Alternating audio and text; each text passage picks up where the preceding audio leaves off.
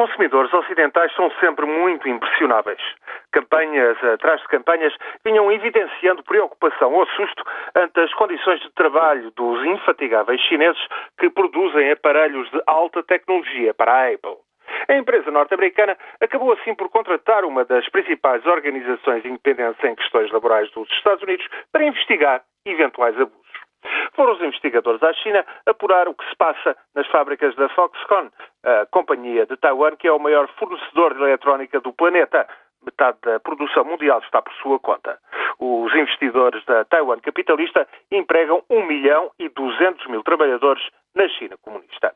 Em fábricas que produzem para a Apple, o inquérito apurou que se trabalhava em excesso, mais até do que permite a legislação chinesa. Em muitos casos, mais de 60 horas por semana. O pagamento de horas extraordinárias, frequentemente mais de 30 horas por mês, rende uma boa maquia aos trabalhadores, mas é causa também de frequentes acidentes num trabalho monótono e muito regular.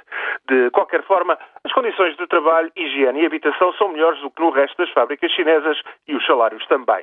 Quase 400 euros por mês é o salário médio.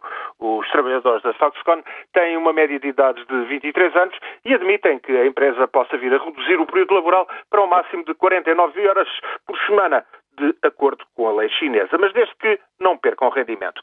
Não há sindicatos independentes do Estado e, portanto, será o acordo para melhoria das condições de trabalho entre a Apple norte-americana e o seu fornecedor Foxconn a definir as regras.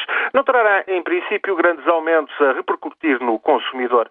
O custo do trabalho num iPhone da Apple equivale a cerca de 5% do custo total. Contudo, o acordo entre a Apple e a Foxconn para menos horas de trabalho e contratação de mais trabalhadores nas fábricas chinesas também vai afetar outros clientes da empresa de Taiwan dos finlandeses da Nokia aos japoneses da Sony.